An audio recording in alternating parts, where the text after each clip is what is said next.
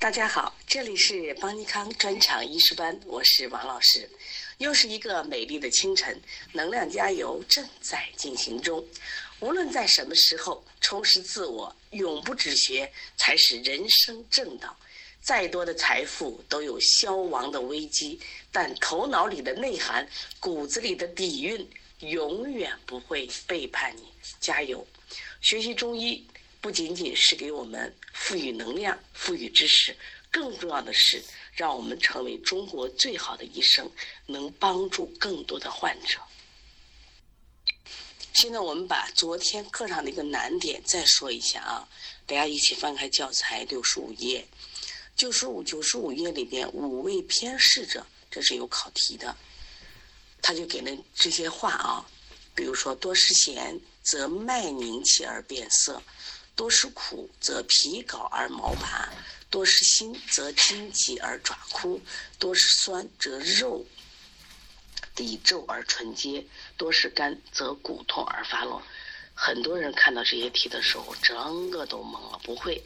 其实你现在想想看，多食咸对的哪个脏？肾脏。脉是无体嘛？对的哪个脏？心。哎，你再找，一个是肾，一个是心，他俩。对应到五行里边，一个是水，一个火，本来是一个相克关系，水克火。那现在多食咸，谁多了？水多了，水多以后，它俩就会出。其实这个题呢，主要是考这个我们前面学的一个表，就是关于五脏、五行与五体、五行与自然界，是不是？你看这是五行与五味，然后与五体。他如果直接考五脏你都会，但是人家考五题，直接考颜色，呃，直接考脏你也会，他考的是味道，你就搞不清了。那我们看第二个题，第二个是《素问·生气通天论》，胃过于酸，胃过于酸，是不是肝过了？肝过了，然后呢，肝气已经，这段话你不用理它。看第二句，脾气乃绝，本来是木克土，也是正常的这个。相克关系，我们一直讲相克关系是有病状态还是没病状态？没病状态，对不对？但是呢，现在出现问题了，胃过于酸，肝气太足了，太足了以后呢，脾气乃绝。你看木克土过了是木成，其余的道理是一样的。我给一个思路，您把这个一定要搞懂啊！昨天说留这个作业了，忘留了，今天必须把这个作业留上啊！就这个作业。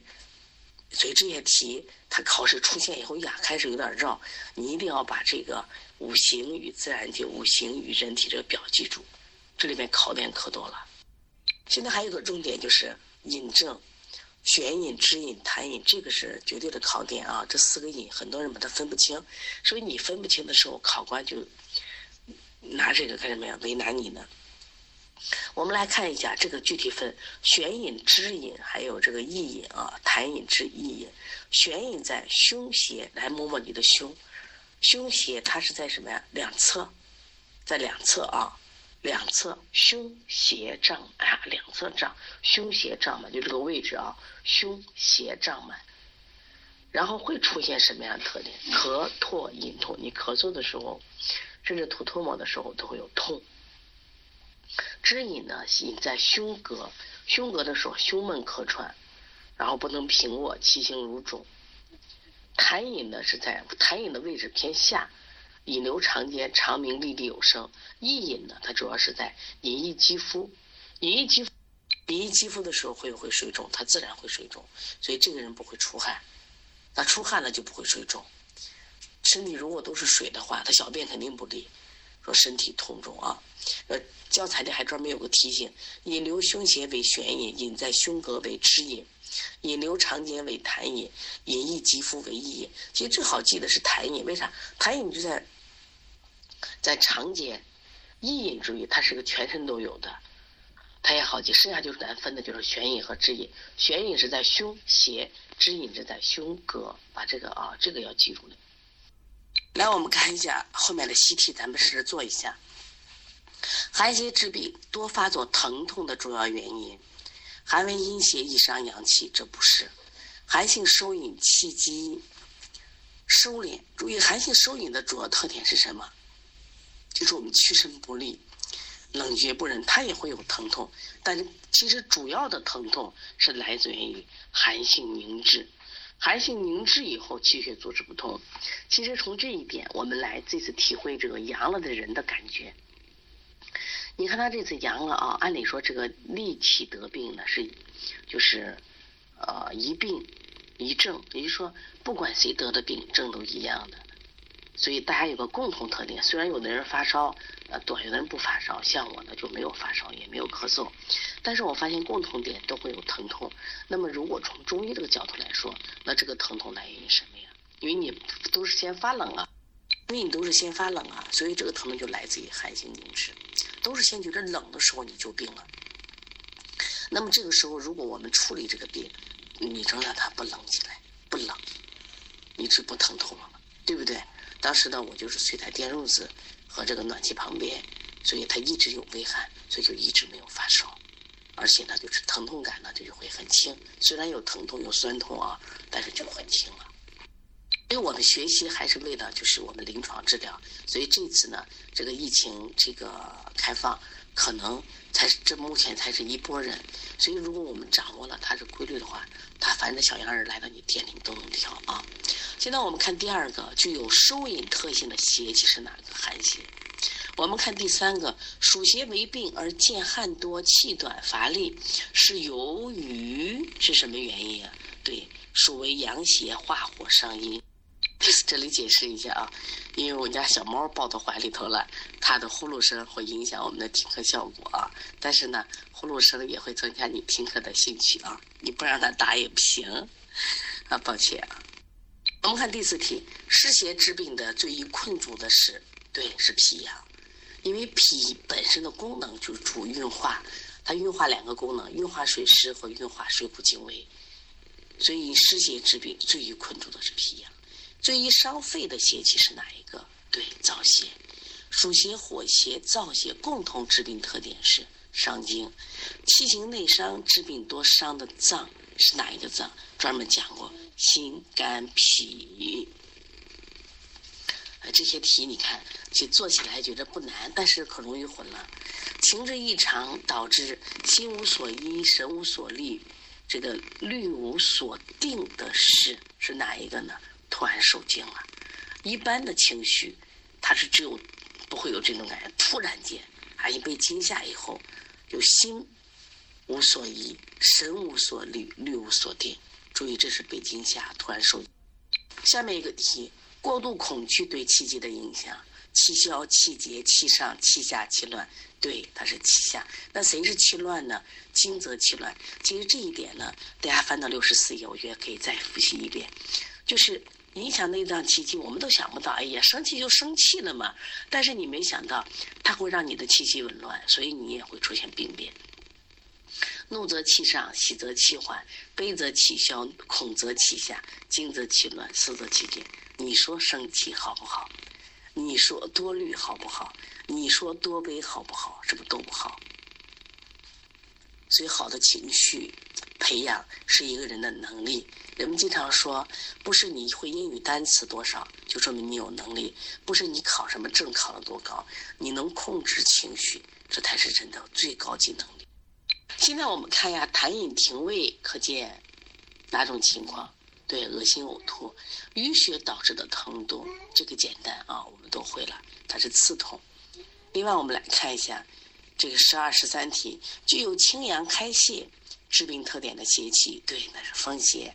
具有阴虚、阴虚阴胃导致得病的特点是哪一个？对我们说这个。阴胃一般是下焦为阴胃，指的是湿邪；寒邪呢，虽然也是为阴邪，但是它伤呢，伤全身呢啊。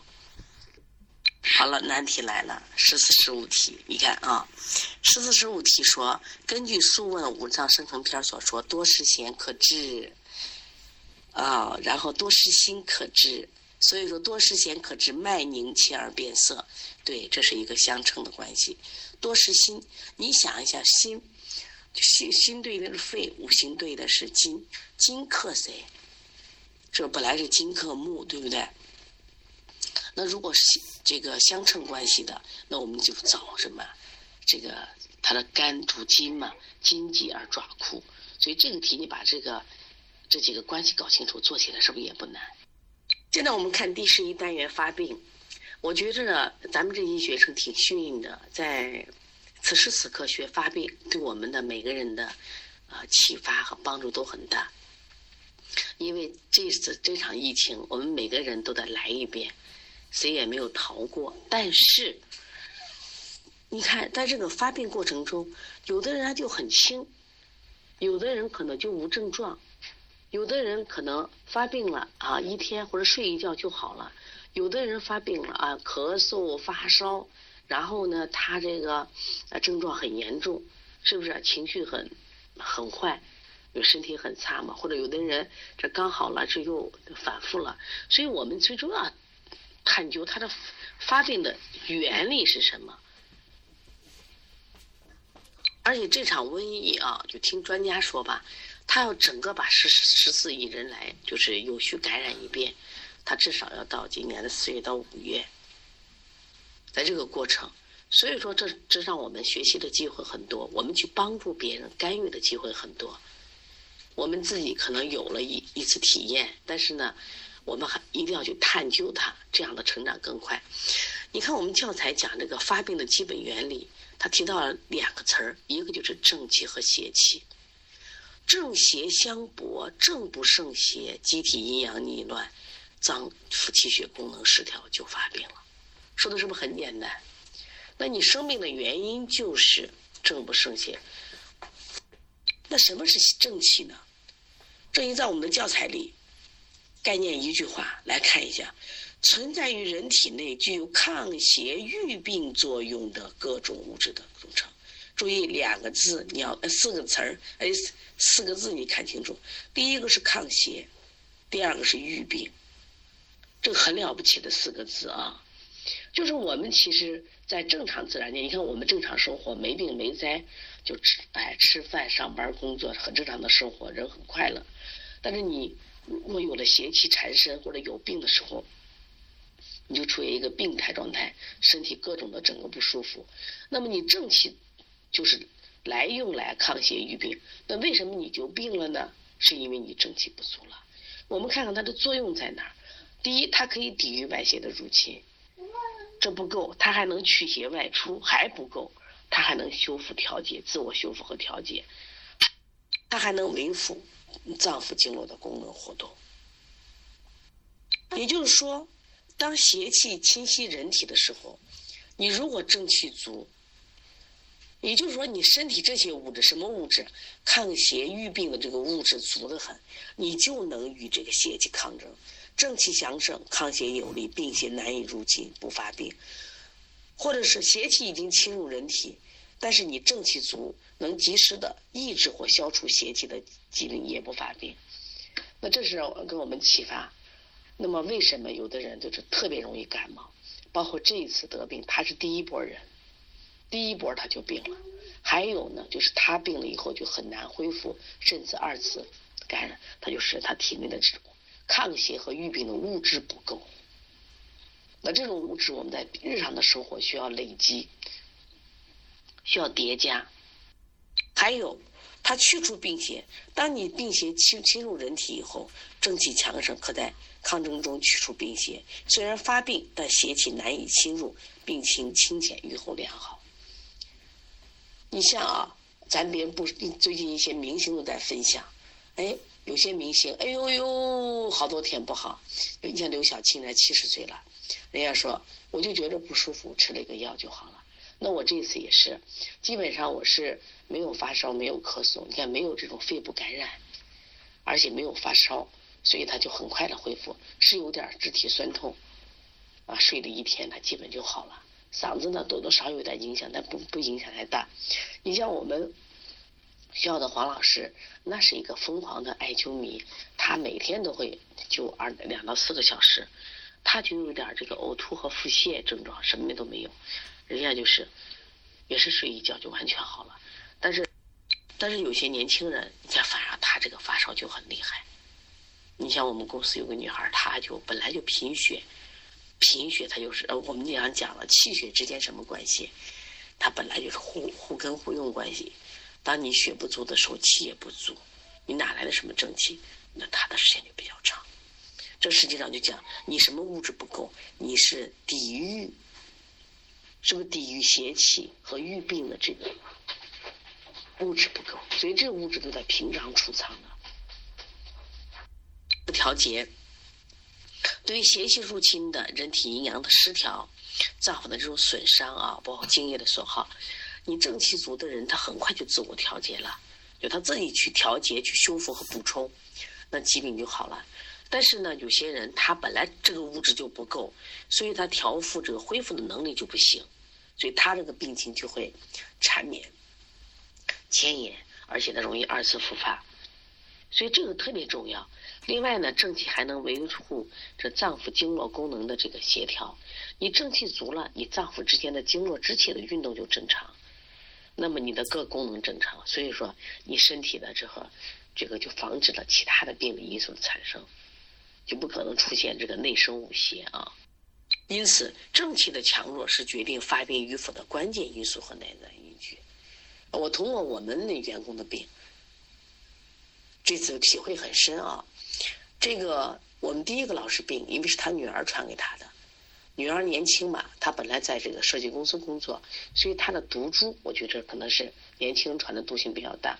但是她传染以后呢，第二轮是在两天以后，我们有四个员工倒下，而这四个员工明显的都属于体型偏瘦，而且平常也不怎么吃肉，不吃肉。这些你一个公司加个餐，他们是不吃肉的。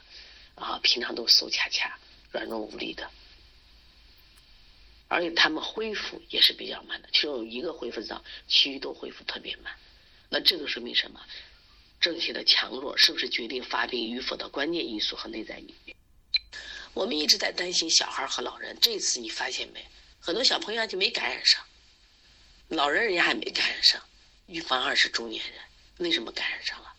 是因为他们才是。最虚的那一种，我们说一听的卷卷卷卷的正气都不足了，所以古人在两三年前的智慧就告诉我们了，说五疫之治就是疫疫病的疫，皆相染，疫就说这肯定容易互相传染。之所以不相染者，正气存内，邪不可干，太了不起了吧？这个话说的，邪气之所以能够侵袭人体而致病，就属于正气虚弱。所以古人又说了：“邪之所凑，气气必虚。”是不把话都说给我们了。所以正气不足是病邪侵入和发病的内在因素。现在看一下邪气，那邪气当然的话，它是跟这个正气来说的，就存在于外界环境中或者是人体内部产生的这种具有致病作用的各种因素的总称，像六淫啊。毅力啊，七情啊，饮食失宜、痰饮和淤血，当然还有这种结石。那么邪气对机体的损害作用，它就导致你的生理功能失常，早造成你脏腑组织的生形质损害，改变体质状态。